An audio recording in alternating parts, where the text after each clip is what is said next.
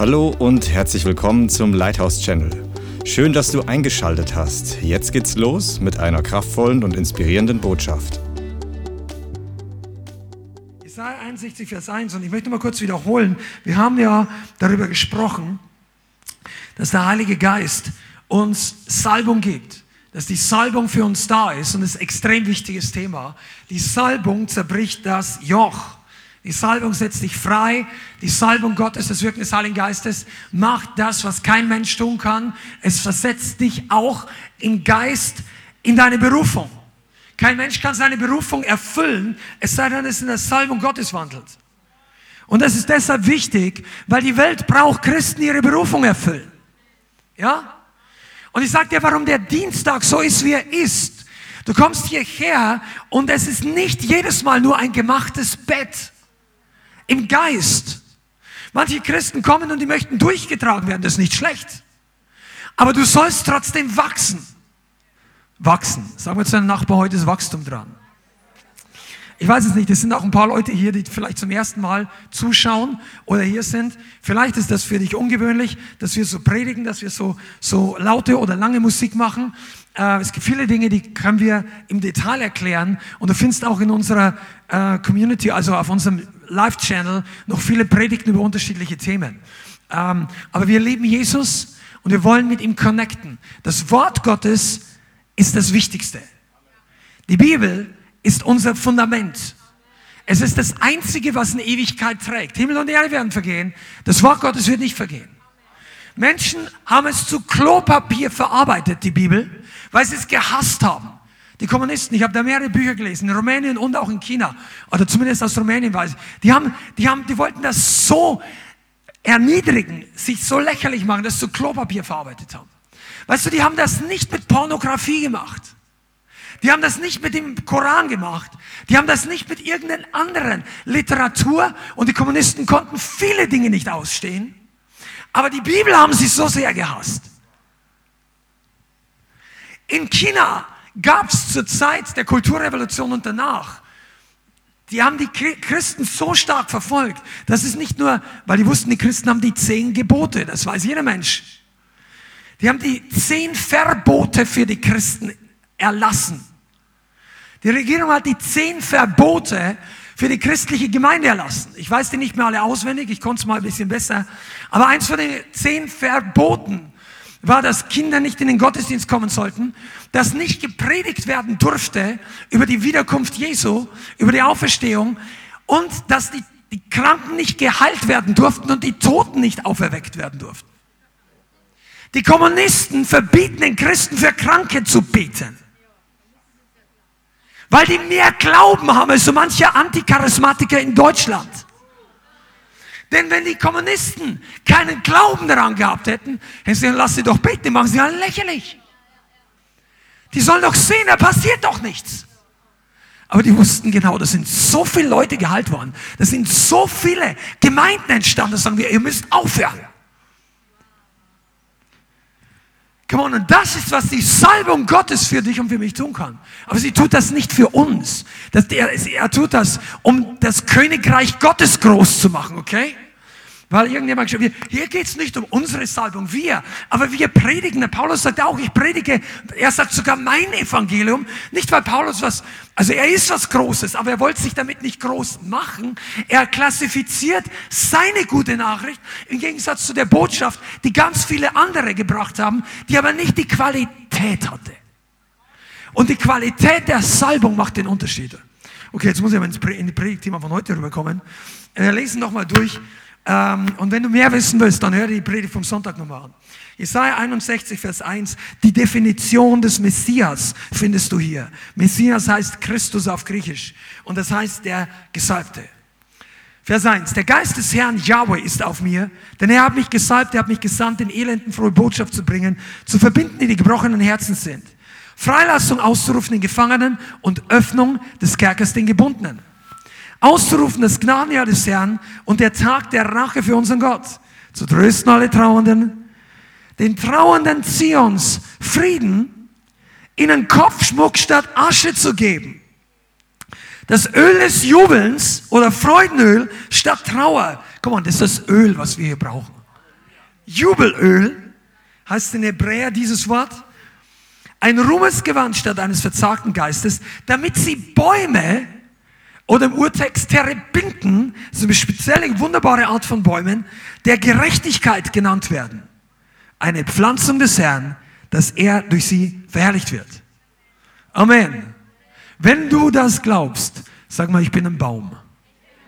Ich bin ein Baum der Gerechtigkeit. Warum sagen wir das für einige, die das nicht ganz verstehen? Weil das Bekenntnis aus unserem Mund geistliche Kraft hat. Weil was aus deinem Mund herauskommt, setzt unter anderem, wenn es mit dem Wort Gottes übereinstimmt, Glaube frei. Und du bist ein Baum der Gerechtigkeit. Das haben wir hier gerade gelesen. Wenn du unter der Salbung Gottes bist, das gilt für alle, die einen Bund haben mit dem Allerhöchsten, die im neuen Bund 2.0, das Neue Testament, mit Jesus versöhnt worden, ihn aufgenommen haben, das Evangelium bewusst aufgenommen haben. Du wirst in den Bund Gottes nicht als Baby hineingetauft. Es war, es ist, es ist nicht verkehrt, Kinder zu segnen. Es ist was verkehrt, Kinder zu taufen, die sich nicht entscheiden können. Wenn die älter sind, sich entscheiden können, kein Thema. Aber als Baby kannst du dich nicht entscheiden. Babys gehören gesegnet. Erwachsene und Kinder, die verstanden haben, was es geht, gehören getauft. Aber der Bund kommt durch eine freie Entscheidung. Und deshalb darfst du das persönlich annehmen, aufnehmen. Und durch diese Entscheidung wirst du versetzt von der Finsternis ins Licht. Aber da kommen noch mehr Dinge dazu. Und das kommt heute ein bisschen später dran. Hör mal zu. Zwei, drei Sachen zur Einleitung. Bäume sind Pflanzen, die für uns bildhaft stehen. Und Bäume haben drei verschiedene Elemente, die sie brauchen. Wir haben schon mal darüber gesprochen. Wasser, Nahrung und Licht. Licht, Wasser und Mineralstoffe. Und zwei dieser drei lebenswichtigen Dinge nimmt der Baum wie auf? Durch die Wurzeln. Durch die Wurzeln. Der Baum ist abhängig von der Wurzel und wo die Wurzel gegründet ist, wie tief die Wurzel geht. Seid ihr da? Das ist ganz, ganz wichtig. Du bist nicht nur ein Schmetterling, der gesegnet durch die Luft floatet, oder ein Adler, der immer nur schwebt und alle anderen müssen dich runterholen zum Mittagessen, sondern du bist ein Baum. Wenn du richtig im Geist, wenn du Gott gehorchst, bist du ein Baum gepflanzt.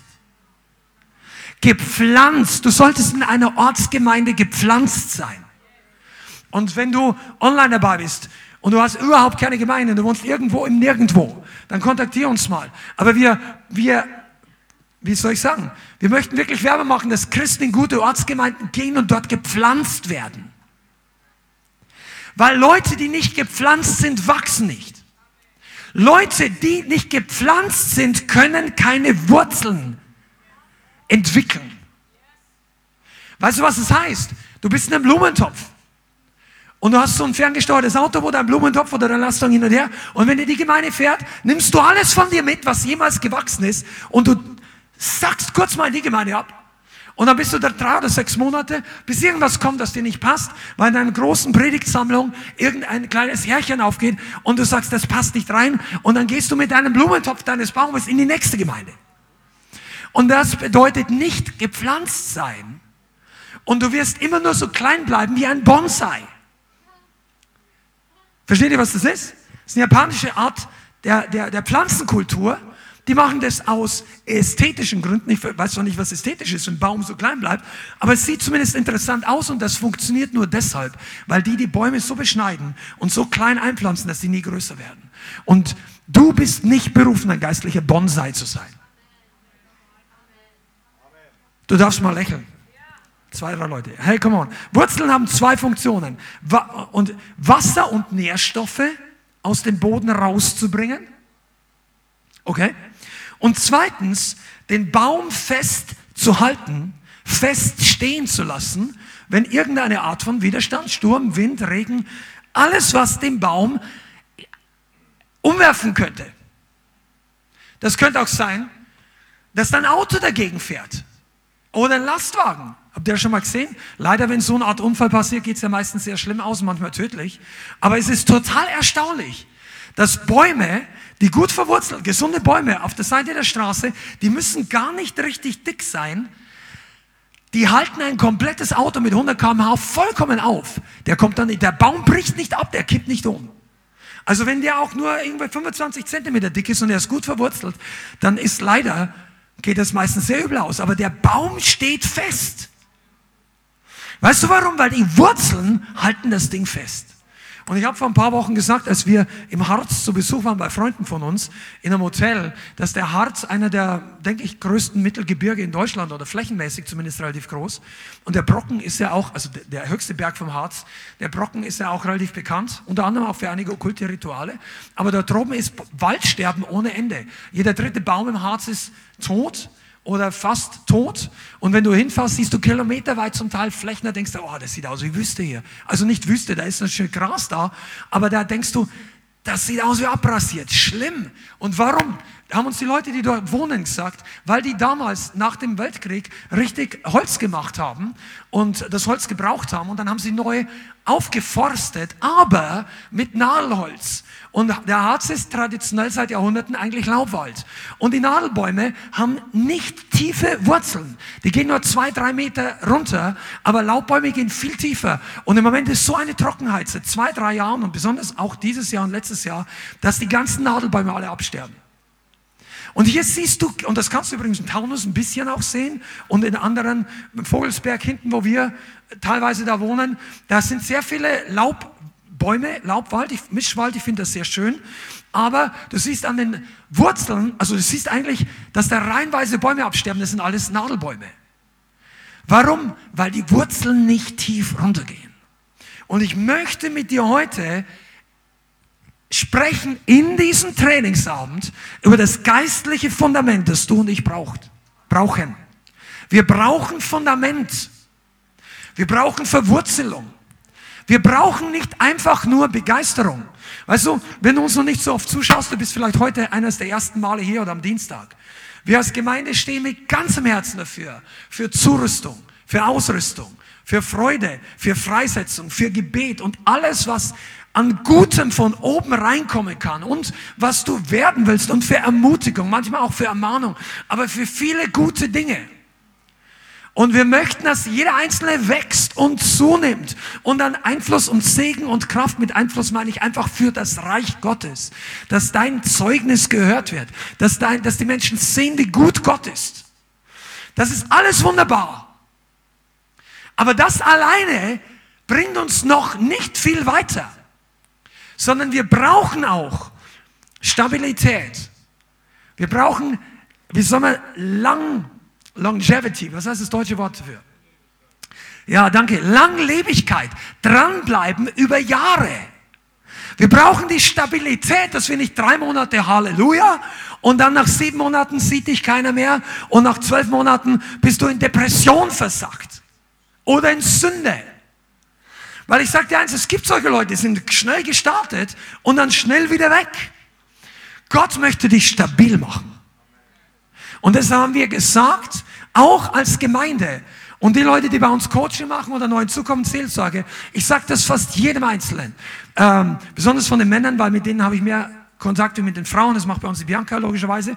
Aber ich habe zu den Leuten gesagt, pass mal auf, du musst nicht jeden Monat eine exponentielle Wachstumsexplosion hinlegen. Geh vorwärts, geh weiter, wachse weiter, aber wachse stabil. Bleib dabei. Jeder kann hier drei Monate herkommen und so super begeistert sein, wenn du freigesetzt worden bist von, von Bindungen, von Drogen, von finsteren Mächten, von allem Möglichen, wenn der Herr deine Schulden bezahlt und du bist einfach in einer Welle des Segens und wir haben Zeugnis erlebt und es passiert immer wieder. Aber Gott, das Interessante passiert, wenn diese Welle des Rückenwindes aufhört und wir lernen, Charakter zu entwickeln. Und das ist etwas, was die Gemeinde Jesu in dieser Zeit braucht. Wir brauchen Fundament. Amen. Ich habe heute in einem Zitat irgendwo gelesen, wenn die Wurzeln tief gehen, gibt es keinen Grund, den Wind zu fürchten. Wenn die Wurzeln tief genug gehen, dann brauchst du dich nicht fürchten vor der nächsten Weltkrise. Du brauchst dich nicht fürchten vor der nächsten Weltwirtschaftskrise. Du brauchst dich nicht fürchten vor der nächsten Doktorbesuch. Dass er irgendeine Diagnose gibt, die nicht revidierbar ist. Ich weiß, dass das vielleicht das Next Level für manche ist, weil manche wirklich kämpfen mit bestimmten Dingen, aber Gott hat ein Level für dich, dass dich das nicht mehr einschüchtert, dass das nicht mehr runterzieht. Du bist einer von denen, du schwimmst, wenn eine Flut der Überflutung kommt, dann denk dran, dass die Arche immer oben drauf schwimmt. Die Arche schwimmt auf dem, was allen anderen Probleme verursacht.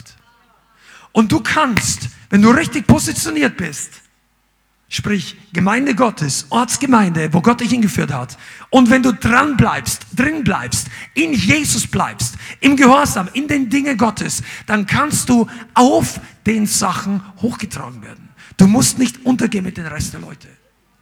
Du bist nicht im Januar, ich sage das jetzt einfach als Glaubensaussage und ich hoffe, dass ihr es ergreift. Du bist im Januar nicht pleite wegen der Gasrechnung.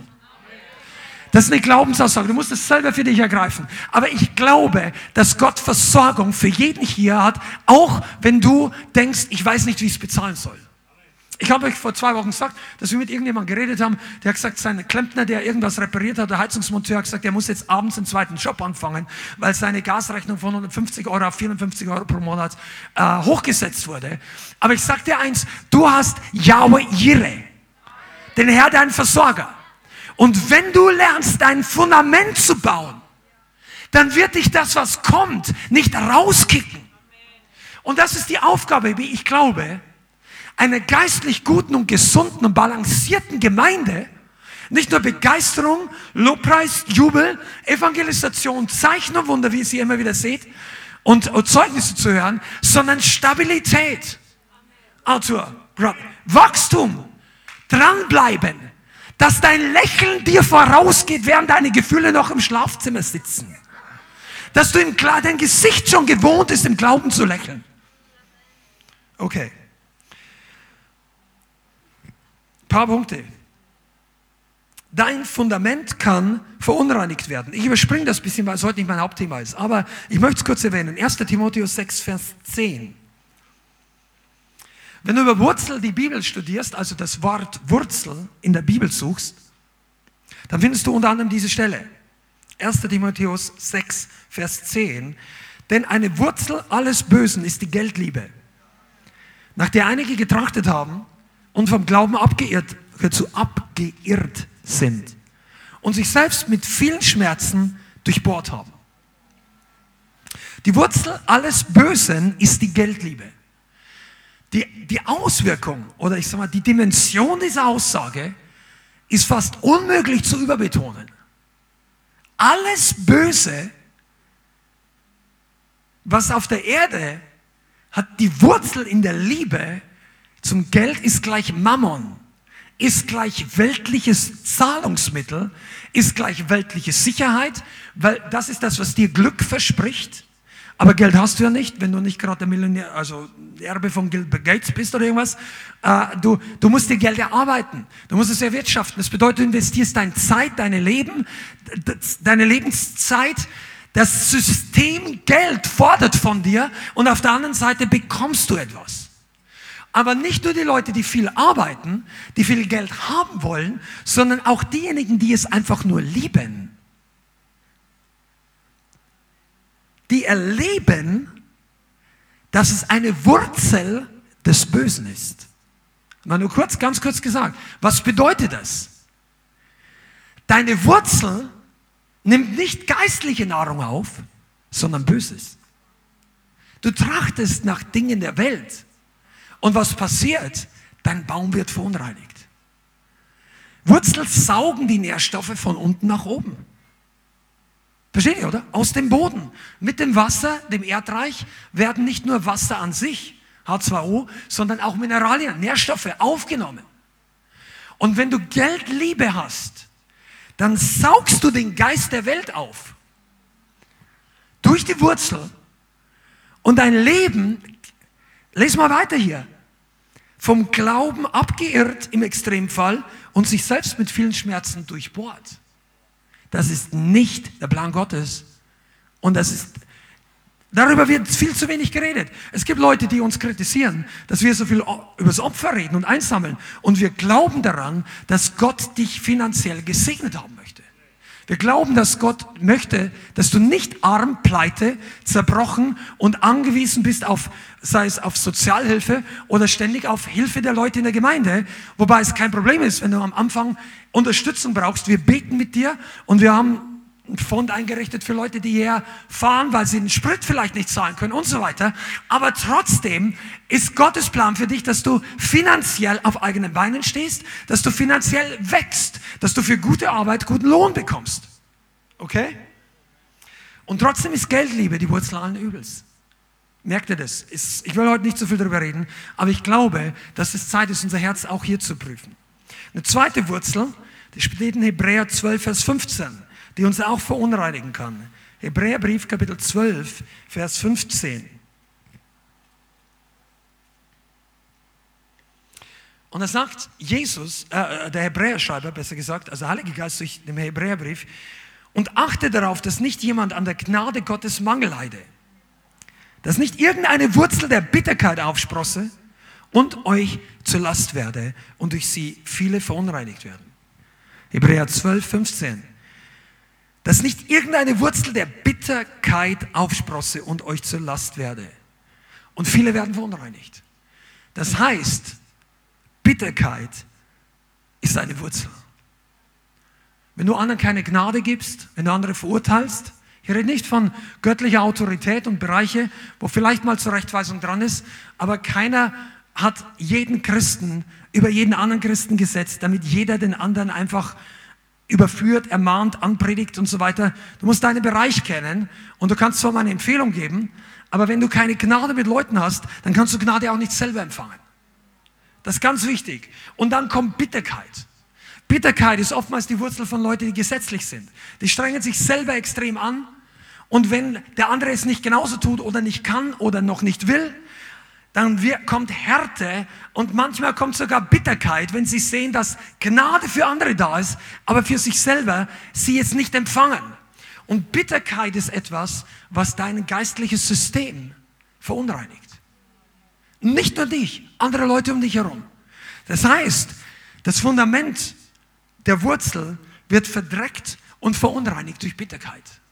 Und deshalb ist es extrem wichtig, halt dich fern von bitteren Menschen was private Kontakte angeht. Ich sage das nicht, du darfst die nie mehr sehen. Aber weißt du, wenn du merkst, dass ein Bruder, eine Schwester in einer Phase jetzt Probleme echt mit Bitterkeit hat und er ist aber schon oft mit dir Kaffee trinken gegangen und du merkst, wenn du dich wieder mit ihm triffst, dann kommt richtig viel negatives Zeug rüber. Dann sagst du, ich glaube, wir treffen uns anders mal lieber. Aber ich, die, diese Art von Aussprache, diese Art von Reden, das ist nicht gesund für dich und ich möchte mir das auch nicht anhören. Ich möchte keine Wurzel der Bitterkeit in meinem Leben. Wann wächst Bitterkeit? Wenn du Anstoß nimmst. Wann kommt Anstoß? Wenn du mit Leuten zusammen bist, die sich beschweren über andere. Die andere kritisieren hinter dem Rücken. Was heißt hinter dem Rücken? Anonym. Und wenn du dann nachher, äh, wenn die Leute direkt vor Augen sind, wird oft nicht so negativ geredet. Und das ist heuchlerisch. Und das sät den Samen der Bitterkeit. Der Teufel weiß ganz genau, dass er, um bestimmte Leute zu kriegen, redet er hintenrum. Im Verborgenen, im Anonymen. Okay, das war. Und jetzt möchte ich zu einer der Hauptbibelstellen heute kommen. Schlag mal Lukas Kapitel 6 auf. Lukas 6, Vers 46.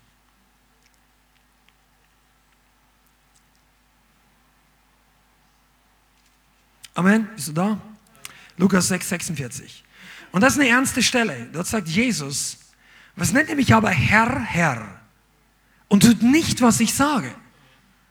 Jeder, der zu mir kommt und meine Worte hört und sie tut, ich will euch zeigen, wem er gleich ist. Er ist einem Menschen gleich, der ein Haus baute, grub und vertiefte und den Grund auf den Felsen legte. Als aber eine Flut kam, stieß der Strom an jenes Haus und konnte es nicht erschüttern, denn es war auf den Felsen gegründet.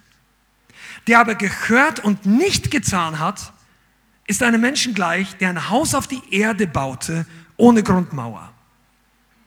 Der Strom stieß daran und sogleich fiel es und der Sturz jenes Hauses war groß.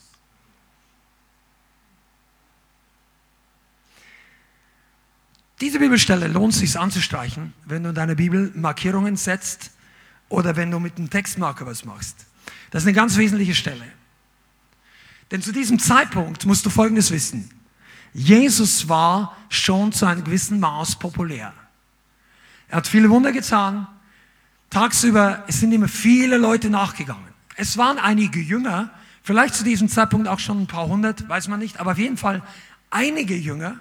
Und es waren hunderte, wenn nicht tausende von Leuten, die ihm gefolgt sind, weil sie sehen wollten, was er tut.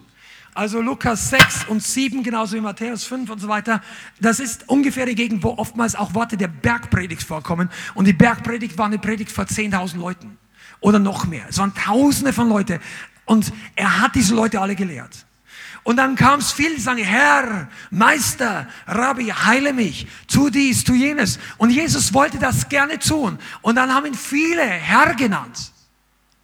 Bis Jesus beginnt mit ihnen Klartext zu reden und sagt zu den Leuten, zu bestimmten Leuten, was nennt ihr mich Herr, Herr oder Meister und tut nicht, was ich sage. Und ich möchte noch mal was sagen. Das gleiche gilt für Gemeinden heute. Eigentlich müsste Jesus in so manche Gemeinde und ich will unsere Gemeinde gar nicht ausnehmen, grundsätzlich, kommen und ab und zu mal sagen, was nennt ihr mich Herr, Herr? Und tut nicht, was ich euch sage. Und ich möchte jetzt kein Verdammnisnetz auswerfen und die Mehrheit der Leute hat das Gefühl, alles, was ich mache, ist verkehrt. Darum geht's nicht. Aber offensichtlich waren hier Leute, die das Wort gehört haben, aber nur einen Teil davon umgesetzt haben nur ein Teil oder vielleicht sogar kaum etwas getan haben. Also, du hörst Jesus persönlich reden. Und was die Leute dann damals schon gemacht haben, ist das, was die Theologen und manche Leute heute tun, die geistliche Schere auspacken und aus der Bibel die Verse rausnehmen, die ihnen unangenehm sind die sie denken, das müsste man anders interpretieren. Das ist nicht so gemeint. Das kann das gar nicht heißen, weil sonst würde das und das und ihr deutscher Verstand oder ihr humanistisch geprägtes Denken springt an und sie denken ja und nein und am Ende bleibt das übrig, was sie gerne tun. Von ihr. Vielleicht auch ein paar Sachen, die sie nicht gerne tun. Aber offensichtlich redet Jesus hier mit Leuten, die nicht alles umgesetzt haben, nicht gehorsam waren. Und dann kommt dieses Gleichnis, in dem es über Fundament geht. Okay? Und er sagt, jeder, der zu mir kommt, pass auf, dieses Gleichnis ist für Leute, die zu Jesus kommen. Ist nicht für die Welt, nicht für die Atheisten, nicht für die Hindus, die Moslems, nicht für die im Rotlichtviertel, die nichts mit einer lebendigen Gemeinde oder mit dem Wort Gottes zu. Das ist für die Leute, die in die Gemeinde heute kommen. Ich will, und ich will euch zeigen, sagt Jesus, wem er gleich ist. Der zu mir kommt und meine Worte hört, zweitens, und sie tut. Und dann sagt er, er ist einem Menschen gleich, der ein Haus baute, grub, vertiefte und den Grund auf den Felsen legte. Und jetzt kommt das, was anscheinend unvermeidlich ist. Eine Flut. Schwierigkeiten äußere Katastrophe, Probleme. Und die Flut und der Strom stieß an jenes Haus und konnte es nicht erschüttern, denn es war auf den Felsen gebaut. Oh. Und der zweite ist der, der gehört hat und nicht getan. Der ist der Menschen gleich, der ein Haus baute ohne Grundmauer und einfach nur auf die Erde. Denn der Strom stieß daran und sogleich fiel es und der Sturz jenes Hauses war groß. Lass uns mal kurz über, den, über die Statik und den Bau reden. Jeder von den beiden baut ein Haus. Jeder von den beiden investiert Zeit, Kraft und Geld, ein Haus zu bauen. Beide Häuser stehen. Das heißt, das Haus des Ungehorsamen war nicht eine Bruchbude, die von selber eingefallen ist. Ja? Das Haus von dem, der teilweise Gehorsam, nennen wir ihn heute mal Teilzeitgehorsam, war, das Haus hat auch gut ausgeschaut. Das Haus war von außen okay. Du konntest reingehen, du konntest wohnen, du konntest einladen, du konntest wahrscheinlich Bilder an die Wand hängen. Das Ding ist nicht eingefallen. Das war nicht einer, der nicht mauern konnte. Oder ich weiß nicht, wie die damals, aber die haben Steinhäuser gebaut zur Zeit Jesu. Das Haus ist gestanden. Aber nur eine Zeit lang. Und dann kam der Strom. Und der Strom kam für beide. Für Christen, die Gott gehorsam waren. Und für diejenigen, die es nicht waren. Die Teilzeit die gesagt haben, das nicht. Die Ausredenweltmeister. Oder nicht Weltmeister, sondern nur die, diejenigen, die ab und zu eine gute Grund dafür gehabt haben, Dinge nicht zu tun. Dass Jesus ihnen Dinge gesagt hat, das streiten die jetzt schon ab. Religiöse Christen bestreiten, dass das, was sie nicht tun, von Jesus kommt. Die sagen, das will die Gemeinde, das sagt der Pastor, das sagt die Welt, das sagt eine bestimmte Bibelauslegung, das kann man auch anders sehen. Ja, aber Jesus sieht es nun mal so. Sünde bleibt auch im 21. Jahrhundert noch Sünde. Prinzipien sind damals vor 2000 Jahren wie heute gültig. Wenn dein Handy steht nicht in der Bibel, aber dass es einen Mann und eine Frau gab, für die Ehe, das gab es seit Adam und Eva. Die Prinzipien Gottes in der Hinsicht ändern sich nicht. Okay, was bewirkt jetzt der Strom? Der Strom durchflutet den Untergrund. Der spült alles weg, was vorher fest aussah. Schau mal, das ist nicht so, dass der, der nicht gehorcht, der hat sein Haus nicht irgendwo hingebaut. Der sagt, ja, das Ding fällt gleich um. Kein Mensch baut ein Haus, wenn du das Gefühl hast, in zwei Wochen der Hang, der Hang stürzt weg. Da baue ich doch nicht ein Haus. Du weißt, weißt du, wisst ihr, was Häuser heutzutage kosten? Das, da arbeiten Leute 20, 30, 40 Jahre oder was auch immer dafür. Also manche, manche bezahlen das aus der, aus der Portokasse, aber da gibt es nur wenige hier in Frankfurt. Die meisten Leute, für das ist das ein Lebenswerk. Und heutzutage kannst du eh fast nicht mehr mit einer, als normalen Arbeiter äh, dir ein Haus finanzieren, vielleicht wenn du zu zweit arbeitest und so. Das wird richtig teuer. Und die Leute bauen ihr Haus nicht einfach irgendwo hin. Und trotzdem war es nicht fest. Im Sichtbaren hat es gut ausgeschaut, aber die, Unter die Grundlage war nicht stabil. War vielleicht Sand, Lehm, Erde und alles Mögliche, was eben nicht für den Sturm da war.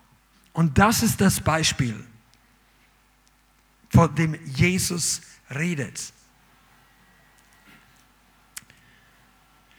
Ich möchte mit euch mal ein bisschen in die Bautechnik gehen. Damit ihr weißt, was ein Fundament ist. Wie viele von euch verstehen, was ein Fundament ist? Ein bisschen.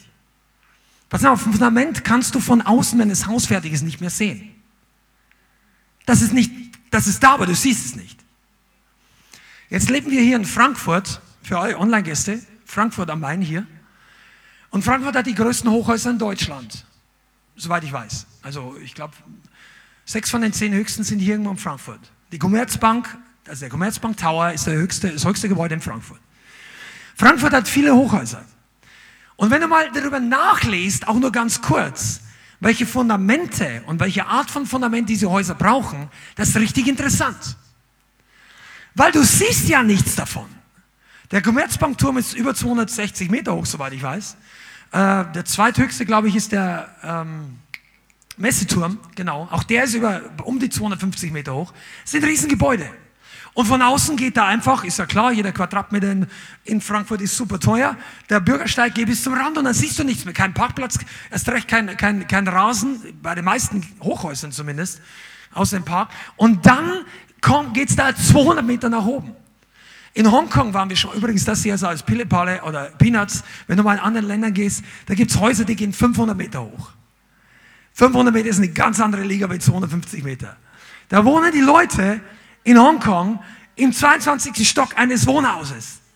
Das ist, was hier die höchsten Leute sind. Da fährst du in einem, in einem, in einem wie sagt man, Elevator, in einem Fahrstuhl hoch, der ist winzig. Und da geht es 22 Stockwerke hoch. Und ist witzig. Aber weißt du, hier, auch diese Hochhäuser haben Fundament. Es gibt verschiedene Arten von diesen Fundamenten. Eines nennt man eine Flächengründung oder eine Flächenplatte. Das heißt, unter dem großen Hochhaus ist eine riesendicke Betonplatte. Die kann mehrere Meter dick sein. Das, das, das bewirkt, dass der Druck auf alle Bereiche gleich verteilt wird. Ich glaube, der Silver Tower hier irgendwie sei so gebaut, dreieinhalb Meter dicke Betonplatte. Der ist aber dann schon ein bisschen eingesackt, weil, das wusste ich auch nicht, aber Frankfurt hat eigentlich gar keinen guten Baugrund für Hochhäuser. Also es gibt da was, die nennen, ich glaube, den Frankfurter Ton oder so, das geht bis zu 100 Meter tief und ist sehr instabil. Ja, und deshalb brauchst du hier eine besondere oder einfach stabile Fundamente. Und die Fundamente, die die Leute bei Hochhäusern bauen, sind zum Teil, nennt man das Pfahlgründung oder Kombination aus dieser Platte und Pfähle. Da werden Pfähle in den Boden gebohrt, die gehen 40 Meter runter oder noch viel tiefer, werden mit Beton ausgegossen und versuchen dorthin zu kommen, wo der Boden besser wird, fester. Und das ist eigentlich genau das, was Jesus sagt. Oder wenn der Boden überhaupt nicht fester wird, dann machen sie so viele Pfähle rein, dass das Ganze trotzdem stabil steht. Also der Commerzbank Tower, der hat 111 von diesen Pfählen, die gehen 40 Meter tief runter. Und davon siehst du nichts. 40 Meter. Das sind diese riesen Bagger, also sind riesige, die diese runden Bohrlöcher bohren. Und das geht wochenlang, monatelang, gehen die runter und runter und runter und runter. Ein Loch von 40 Meter. 111 Mal. Und am Ende sieht kein Mensch mehr was davon. Das kostet Millionen. Und keiner merkt's. Außer die, die dort seit fünf oder zehn Jahren oben am Schreibtisch sitzen. Weißt du, wie die das merken? Dass nichts passiert.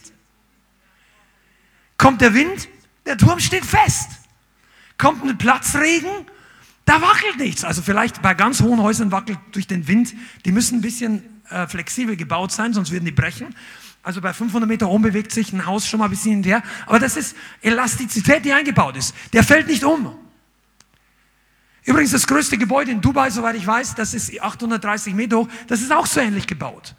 Die haben 270 Pfähle. Also dieses von, und das kostet Millionen.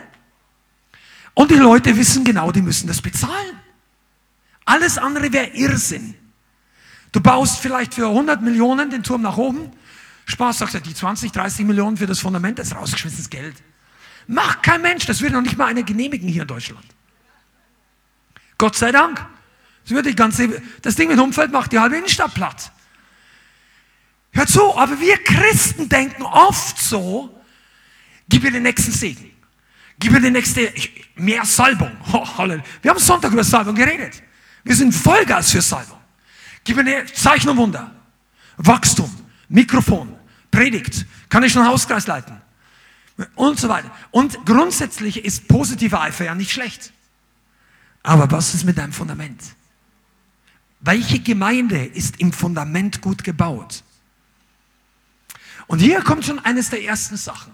Fundamente kosten Zeit, Kraft und Geld, ohne dass am Ende jemand was davon sieht. Weißt du was?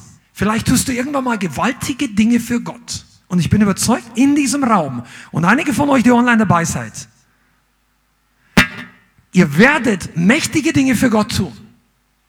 Und ich weiß nicht wann. Ich will dir keinen, also ich dachte in meinem Leben jetzt auch schneller, als passiert ist, und ich bin froh, was bisher passiert ist. Aber vielleicht in 15, 15 Jahren, wenn er nicht wiedergekommen ist, und du hast mächtig viel Segen, Vielleicht hast du eine Zweiggemeinde gegründet. Oder du hast viele Leute evangelisiert. Oder du bist jemand geworden, der Leute wiederherstellt. Frauen, junge Frauen, Männer, Suchtkrank, egal, der Herr möchte dich gebrauchen. Und eines Tages kommen die Leute zu dir und sagen, wow, ich bin so dankbar für deinen Dienst. Kannst du mir erklären, was das Geheimnis ist, dass Gott heute so durch dich wirkt. Soll ich dir mal was sagen?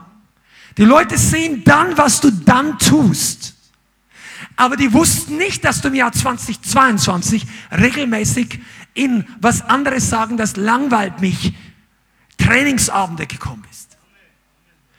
Die haben nicht gesehen in der Zeit, wo du investiert hast in dein Wachstum und Fundament. In das Fundament. Nicht nur in die Zweige nach oben. Nicht nur in die Breite.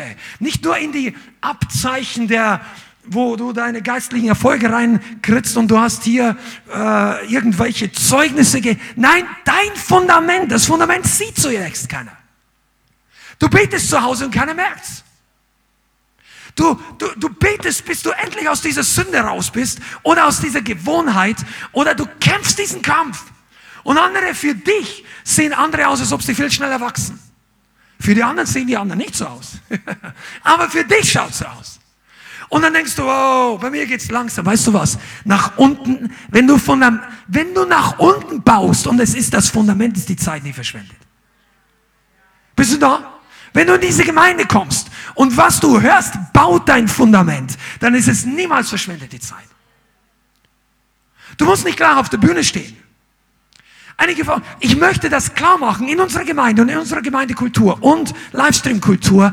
Nicht nur diejenigen oder nicht in erster Linie diejenigen, die vor der Kamera, die an irgendeinem Instrument, die an irgendeinem Mikrofon stehen. Dieses Werk wird durch viele Leute getragen, die beten, die fight in, im Prayer Closet und wir reden nicht groß viel drüber, weil mit manchen Themen ist einfach dran drinnen zu beten und nicht draußen.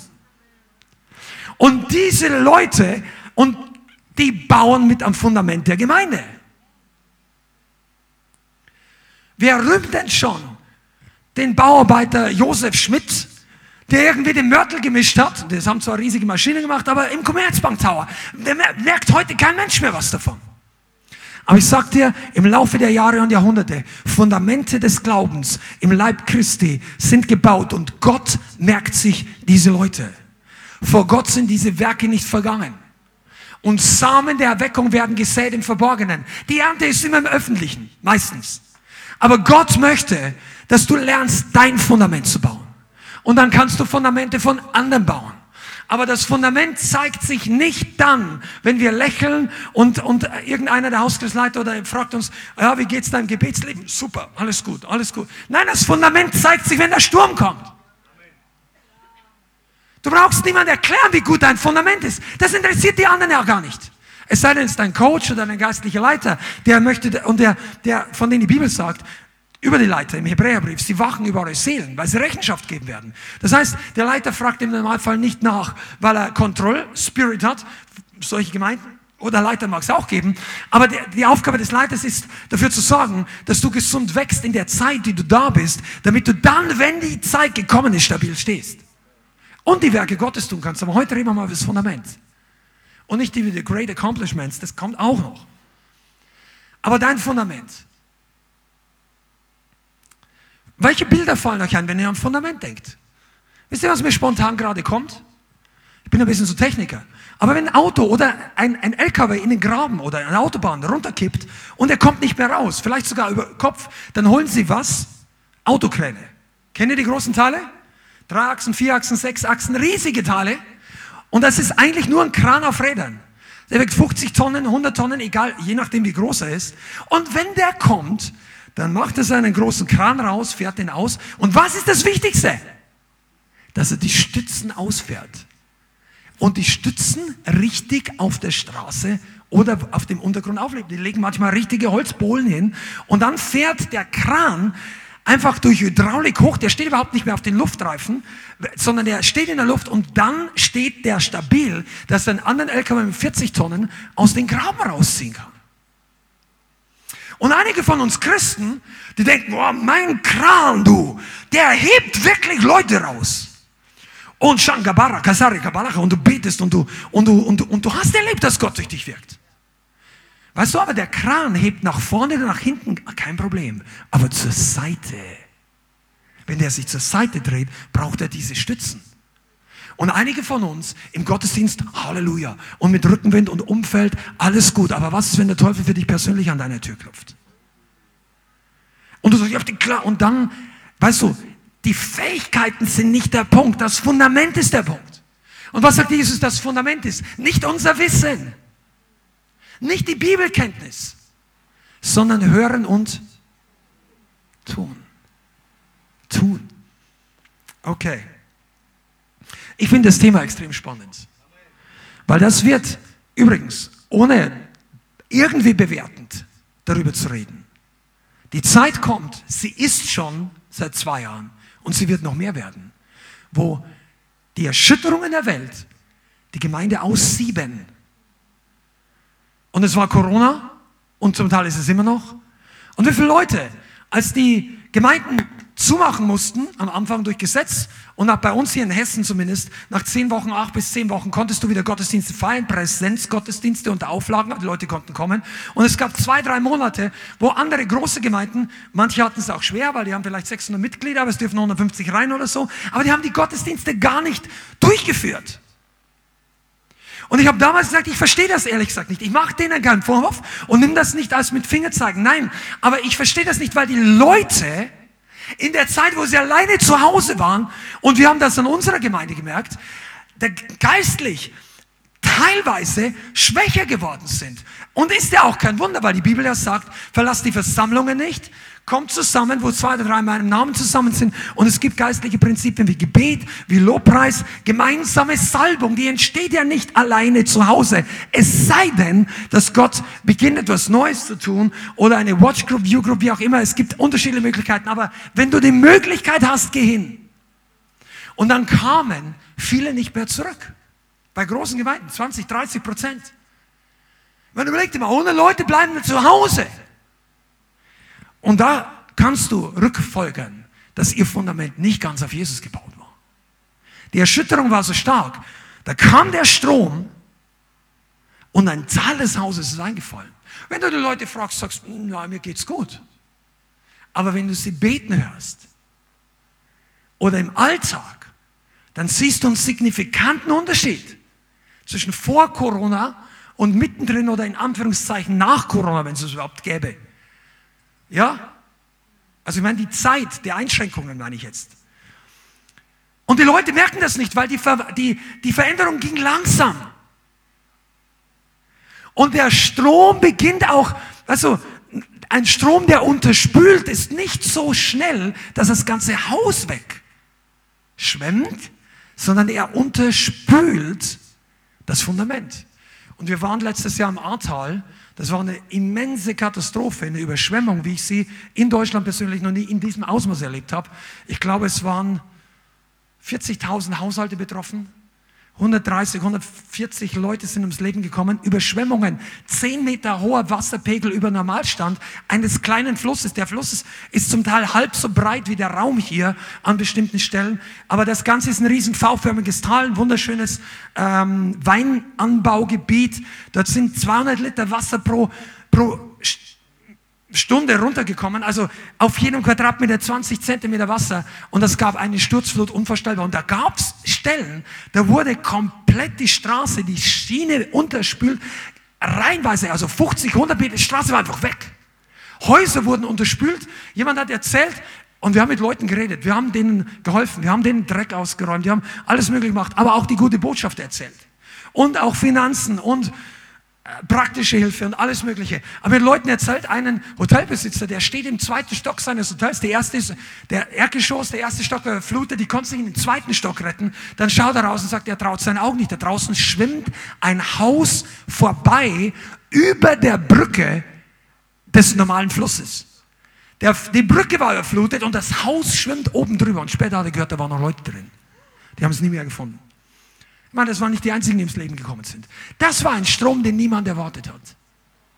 Und weißt du, ich habe Ehrfurcht Gottes vor Christen, die in Gemeinden sitzen, in denen es alles drei Jahre, fünf Jahre, zwanzig Jahre einigermaßen gut läuft.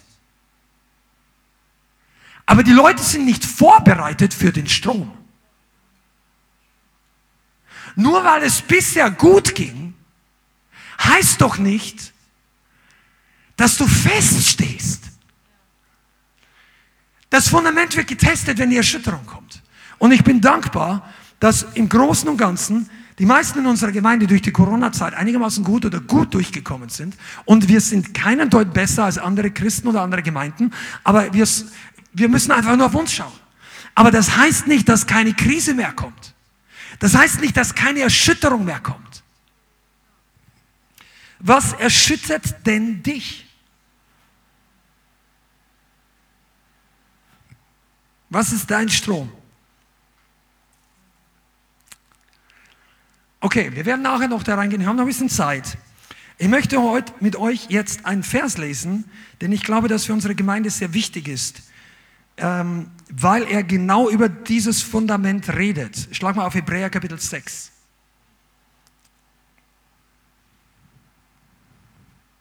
Hebräer 6, Vers 1. Und hier beschreibt Paulus, oder der Schreiber des Hebräerbriefs, möglicherweise auch ein anderer Apostel,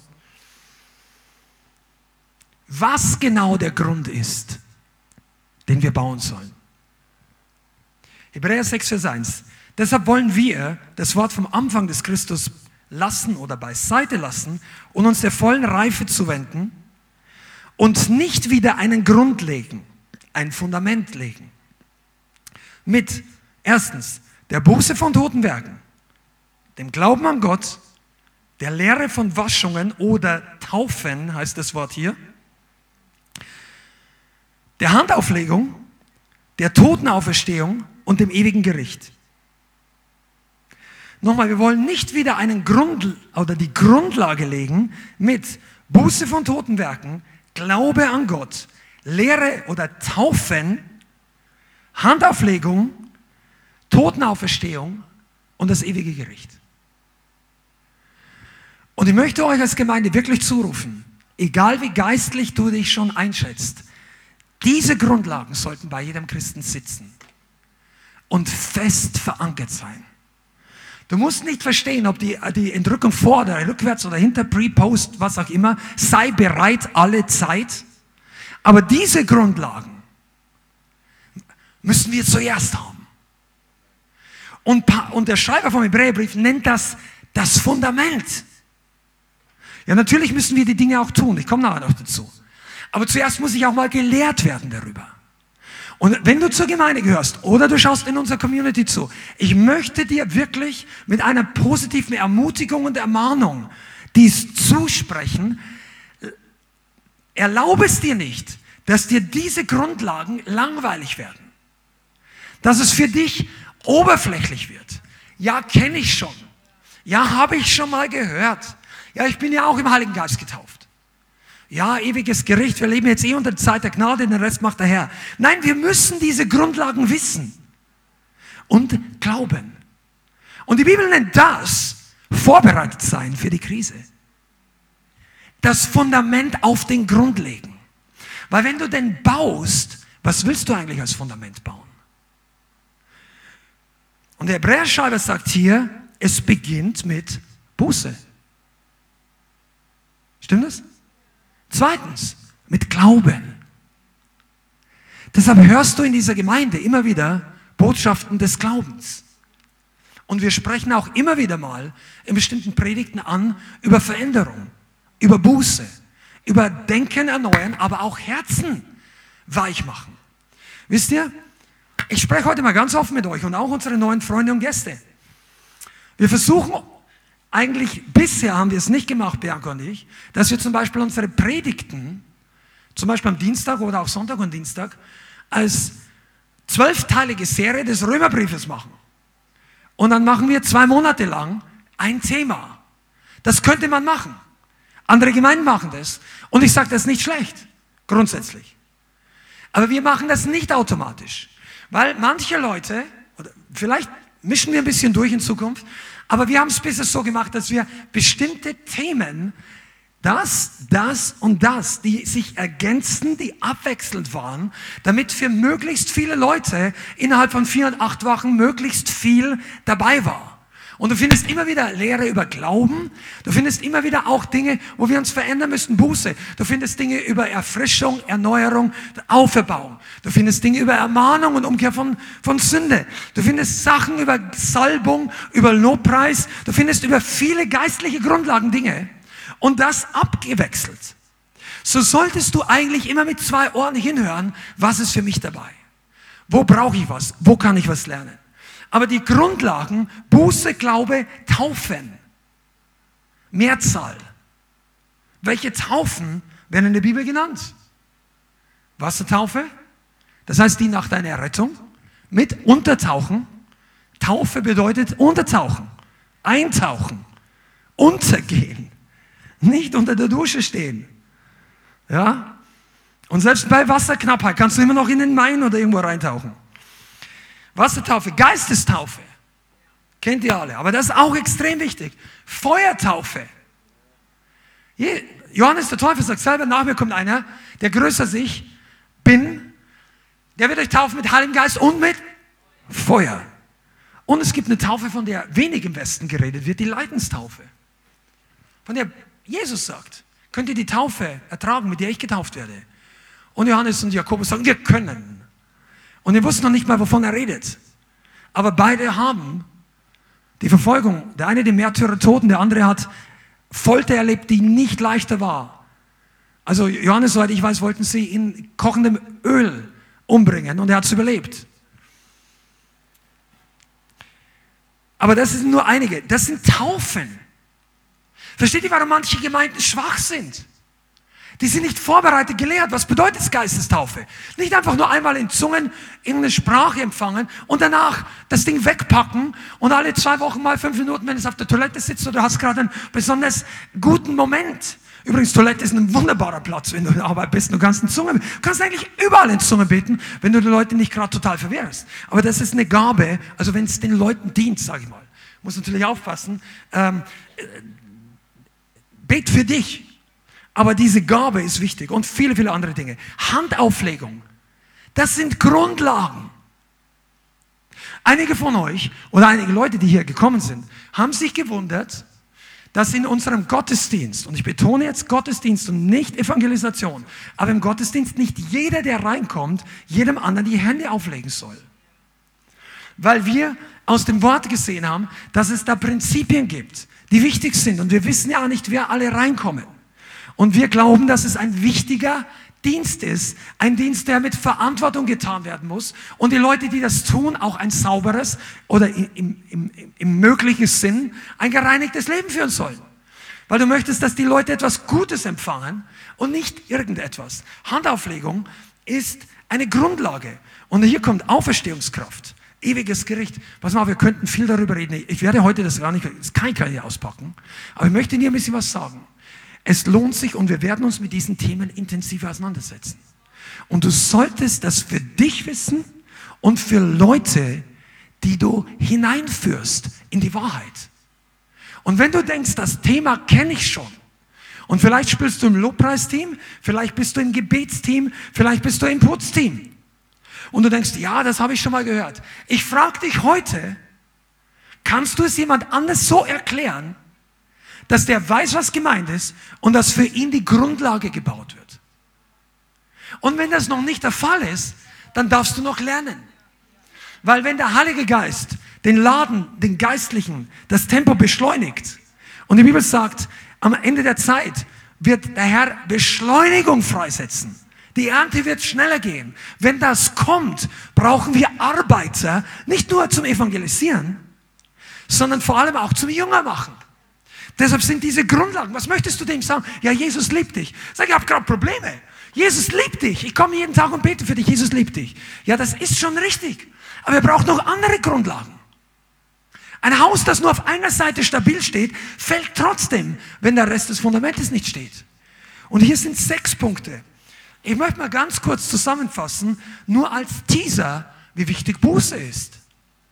Weil manche Leute nicht gern darüber reden. Buße bedeutet Umkehren im Denken, im Herzen und in den Wegen. Römer 12, Vers 2 heißt im Denken. Erneuert euer Denken. Aber es bedeutet nicht nur anders denken, weil manche trauen sich gar nicht mehr richtig zu predigen über Buße. Es gibt eine Lehre im Christentum oder im wiedergeborenen Christentum, wo die Gnadenlehre so verstanden wird und so ausgelegt wird, dass wiedergeborene Christen gar nicht mehr Buße tun müssen, nachdem sie einmal von neuem geboren sind und einmal konsequent Buße getan haben. Aber das ist nicht das Zeugnis der Schrift. Offenbarung Kapitel 3 spricht Jesus ganz eine andere Sprache. Zu Christen. Buße ist wichtig. Umkehren und Buße ist erstens der erste Schritt ins Reich Gottes. Das Markus und in jedem Evangelium. Tut, so, tut nun Buße, kehrt um und glaubt an das Evangelium. Das war der Dienst Jesu und der Apostel. Also Buße brauchst du erstmal ganz am Anfang ins Reich Gottes. Zweitens, das ist der erste Schritt zur Wiederherstellung. Apostelgeschichte 3, Vers 19. Petrus predigt zum zweiten Mal vor einer Riesenmenge und sagt, so tut nun Buße und bekehrt euch, damit eure Sünden ausgetilgt werden und damit Zeiten der Erquickung kommen vom Angesicht des Herrn. Das heißt, wenn du total ausgelaugt bist, wenn du Erfrischung brauchst, dann ist es wichtig, dass die Grundlage der Buße bei dir intakt ist. Versteht ihr, wie praktisch das ist?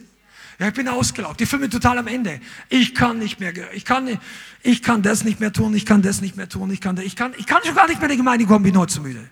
Ich meine, wenn das einmal unter der Woche oder was, aber wenn es eine Gewohnheit wird, wenn du grundsätzlich Sonntag nicht mehr kommst, weil du einfach ausgepowert bist, dann, dann check mal dein Fundament.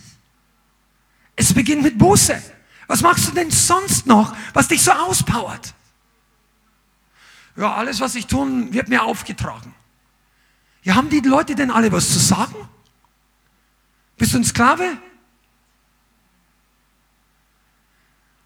Du bist noch nicht verkauft an den Zuhälter im Rotlichtviertel. Die meisten. Plan doch deine Zeit so, dass du nicht fix und fertig bist. I lost some now. Du bist doch Chef über deine Zeit. Du kannst nicht deine Zeit und die Umstände Pass mal auf, du hast die Entscheidungen getroffen, die dich müde gemacht haben. Was hilft dir daraus? Buße. Und wenn du das erkennst, zack, dann merkst du, hier ist Fels drunter. Come on. Wenn du erkennst, hey, das war meine Verantwortung, falsche Entscheidungen, jetzt bin ich müde, jetzt geht es mir schlecht, jetzt tue ich Buße. Boom. Du sagst nicht mehr tiefer ab als auf den Felsen.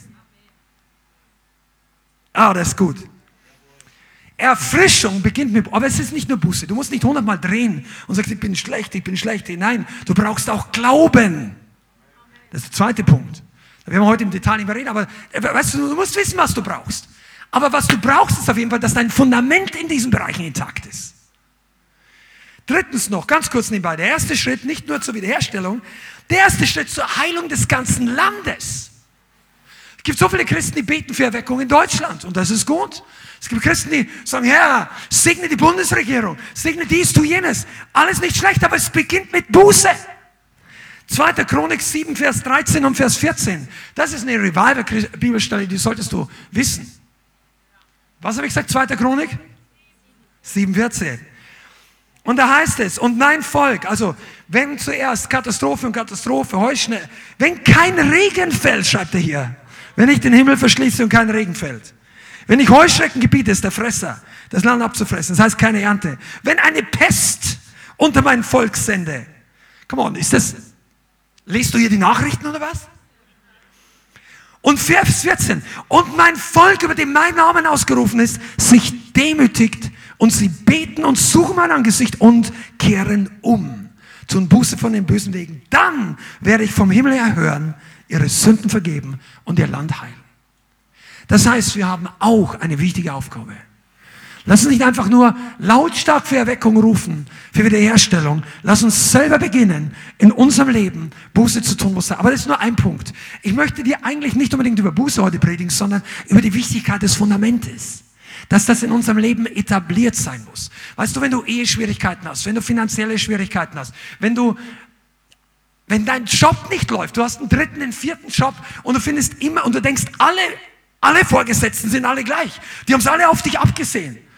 Also beim vierten Job würde ich sagen, es kann sein, dass er an dir liegt. Vielleicht sogar beim zweiten. Und ehrlich gesagt, wenn du den Heiligen Geist fragst, musst du den ersten nicht mal verlieren. Ah, come on.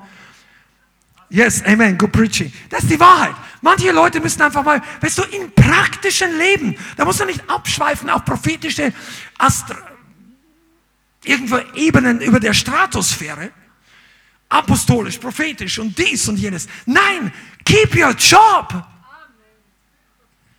Dass du fähig bist, deinen Job und dass du vielleicht sogar eine Gehaltserhöhung kriegst. Dann kannst du mal jemanden segnen, was du früher nicht konntest. Wenn du gefragt hast, hey, kannst du mir mal, kannst du für mich beten, dass ich Finanzen bekomme, dorthin zu fahren, ich habe im Herzen einen Missionstrip zu machen.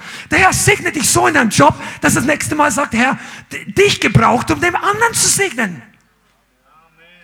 The Lord will pay your bills, indem er dir das Geld gibt, deine Schulden zu bezahlen. Ja, ich habe gedacht, das kommt einfach so auf mein Bankkonto. Kann sein. Vielleicht machst du auch eine Erbschaft. Aber keiner ist davon ausgenommen zu lernen, wie man gute Arbeit ist. Okay, lassen wir das mal mit Buße kurz auf die Seite tun. Ich möchte den zweiten Punkt Glaube noch mal kurz mit anpacken. Fundamente. Und das ist mir ganz, ganz wichtig. Weil es gibt Leute, die suchen das Haar in der Suppe und die, und die meinen, das ist eigene Kraft und wir reden so viel. Und die, nein, nein, nein, pass auf. Dann hörst du nur einseitig die Predigten oder nur die Punkte raus, die du, weil du einfach liest. Standard. Wenn du genau ausgeglichen zuhörst, dann wirst du merken, dass alle Kraft, für die wir hier beten, dass es hier wirkt, dass jeder einzelne von euch im Glauben wächst, bedeutet, es kommt durch Gnade, aus Gnade durch Glauben in deinem Leben zustande. Es ist Glauben. Es ist ein Werk des Glaubens. Es ist ein Handeln des Glaubens. Glaube ist der zentralste Faktor des Neuen Testamentes. Wir, wir, wir, wir, wir beten hier nicht auf den Knien, rutschen vorne und zurück, bis endlich genügend Wasser vom Himmel fällt. Das kann manchmal notwendig sein. Aber das, der, wenn es das ist, dann ist es ein Akt des Glaubens. Und ich sagte, die Leute fallen nicht von den Geboten zuerst ab. Jesus sagt, die Leute fallen vom Glauben ab. Weißt du was? Die glauben nicht mehr, dass das Gott von ihnen will. Die glauben nicht mehr, dass das Konsequenzen hat. Aber weißt du, Glauben ist immer nur dann eine Herausforderung, wenn es eine Herausforderung ist. Was zu kompliziert?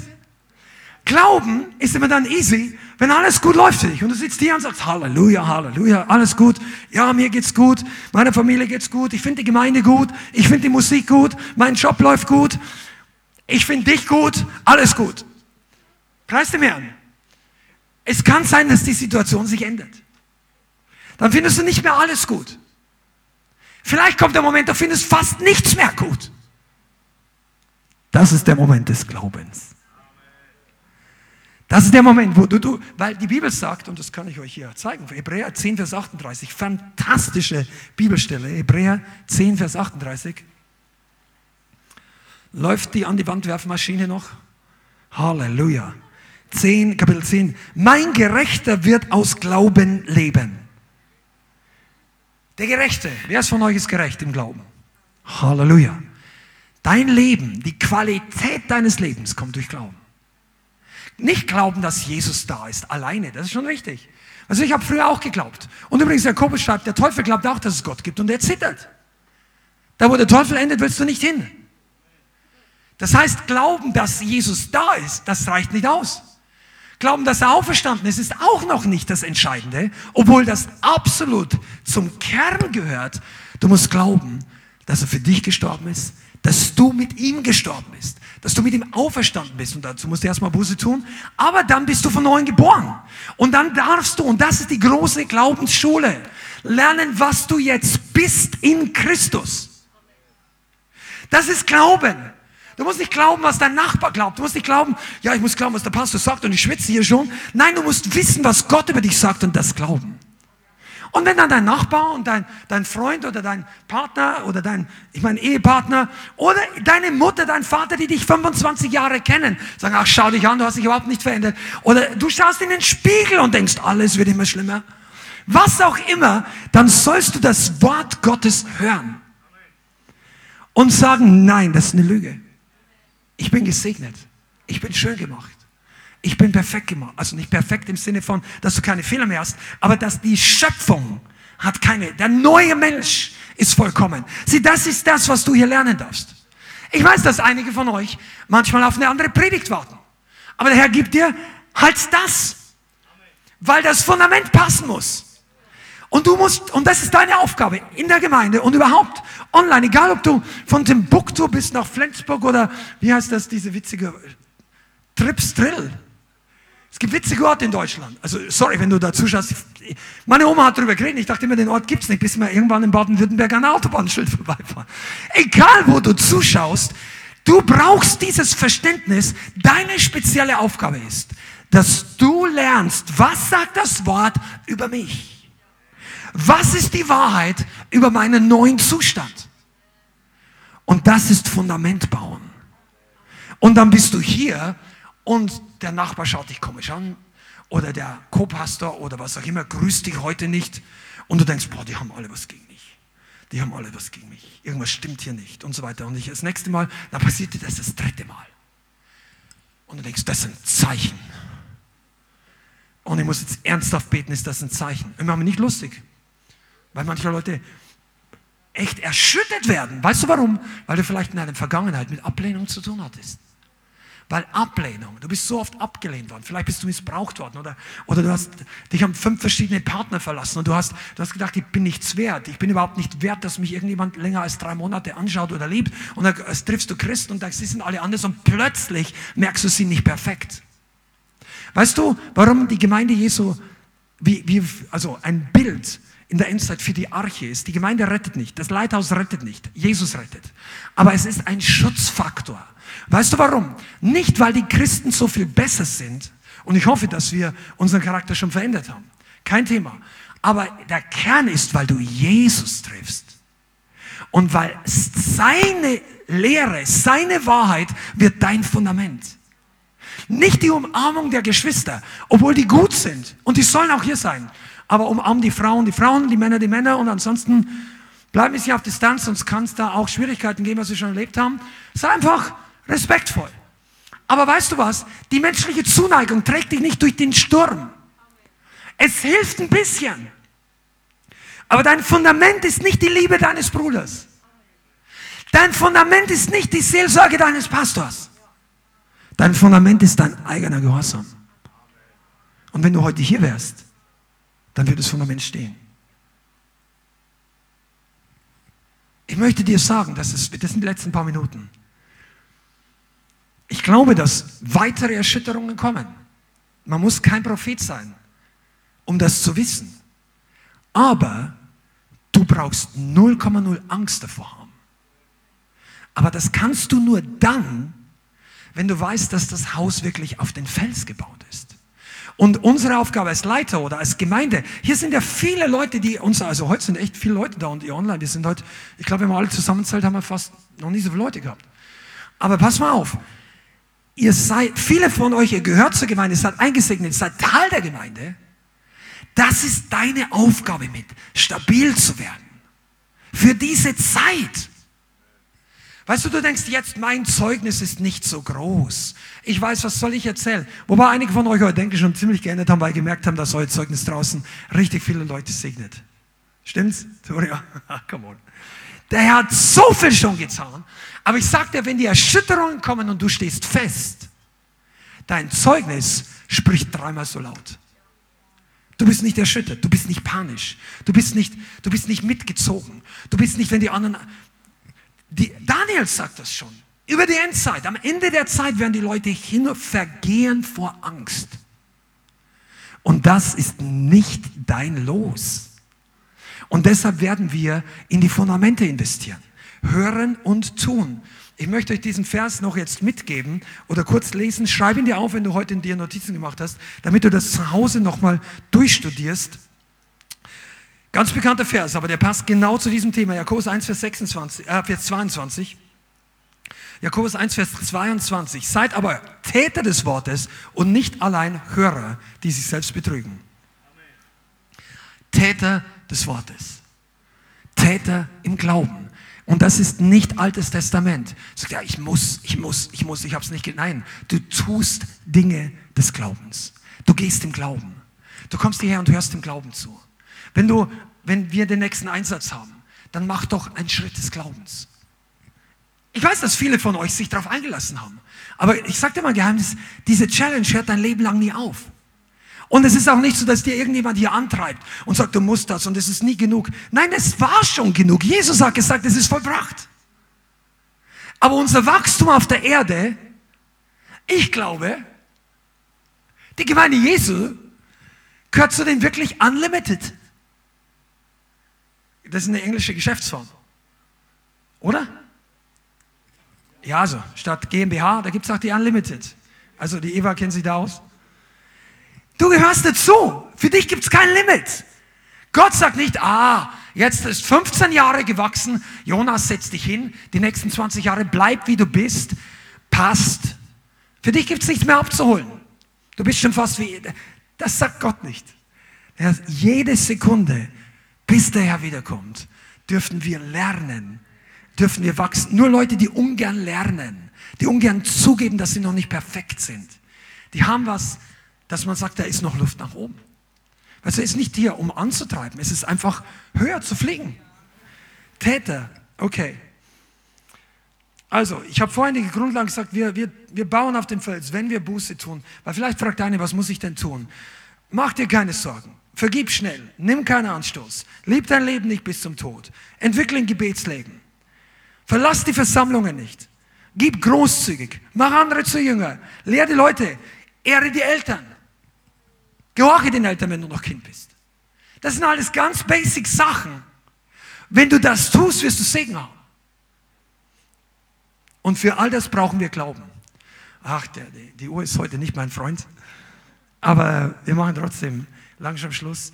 Ich, ich wünschte mir wirklich, und einige von euch hier in eurem Herzen, ihr schaut wirklich mit Hunger zu und das ist gut. Und ich glaube, dass dieses Jahr nicht vorbeigeht, bevor hier einige Leute wirklich einen geistlichen Schub nach vorne machen. Und ich möchte dich ermutigen, investier in dein Fundament. Das Fundament reicht, wenn du es siehst und Jesus. Also, und hier kommen wir auch mit diesem ganzen Problem vergleichen. Ja, ja, der ist mehr gewachsen, ich bin weniger. Vielleicht hat der vorher an seinem Fundament gearbeitet, wo es keiner gesehen hat und jetzt hat er einen Wachstumsschub oder der wächst gerade und muss nachher ein paar Dinge an seinem Fundament ausbessern oder in Ordnung bringen und dann wächst du schneller. Wir sollen uns in dieser Hinsicht nicht vergleichen. Amen. Halleluja. Okay, ich möchte es für hier belassen. Kurz auf die Pause-Taste drücken, was dieses Thema angeht und lass uns noch zusammen beten. Amen. Yes, Lord. Und so wirst du stark und bleibst stark, indem du dein Fundament suchst. Vater, wir bitten dich, dass du heute diese, diese lebendige Botschaft diese Freude in unser Herzen einlegst, dass wir erkennen, dass der Fels immer feststeht, dass wir mehr das, auf das vertrauen, was du getan hast, als auf das, was wir tun können, dass wir mehr auf das schauen, was deine Pläne sind und deine Versorgung und dein Wort und deine Gnade und deine Wahrheit und dein Leben.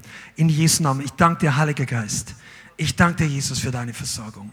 Wir danken dir, dass alles vollbracht ist. Und ich bitte dich, dass du uns als Gemeinde lehrst, unsere ganze Online-Community und jeden Einzelnen, heute hier ist oder auch Gäste, dass wir unser Fundament bauen und dass wir trainieren, die Dinge, die man von außen nicht sehen kann, stabil belastbar und, und zuverlässig zu machen, dass wenn der Sturm kommt, dass wir fest stehen bleiben, dass keine Ängste uns treiben, weder vor irgendeiner Pest noch vor irgendwelchen Weltwirtschaftskrisen. In Jesu Namen. Ich danke dir. Vater, wir bitten dich jetzt für jeden Einzelnen, der heute ent, äh, entmutigt ist, der online zuschaut, für jeden Einzelnen, der jetzt eine Berührung von dir braucht, ob hier oder überall in Deutschland verteilt und in der Schweiz, Österreich. Vater, ich bitte dich um deine Gnade und um Wachstum. Und wir preisen dich, dass du es bist, der es tut. In Jesu Namen. Amen. Vielen Dank fürs Zuhören. Wir hoffen, die Botschaft hat dich inspiriert und weitergebracht. Diese und noch mehr Botschaften findest du auch als Livestream auf unserem YouTube-Channel, zusammen mit Live-Worship und vielen bewegenden Zeugnissen. Wir würden uns freuen, wenn du auch mal in unserem Gottesdienst vorbeischaust. Alle Infos dazu findest du auf unserer Webseite, auf Facebook oder Instagram. Links dazu findest du in der Beschreibung. Schreib uns gerne dein Zeugnis oder dein Gebetsanliegen unter info at lighthouse.center. Tschüss und bis zum nächsten Mal.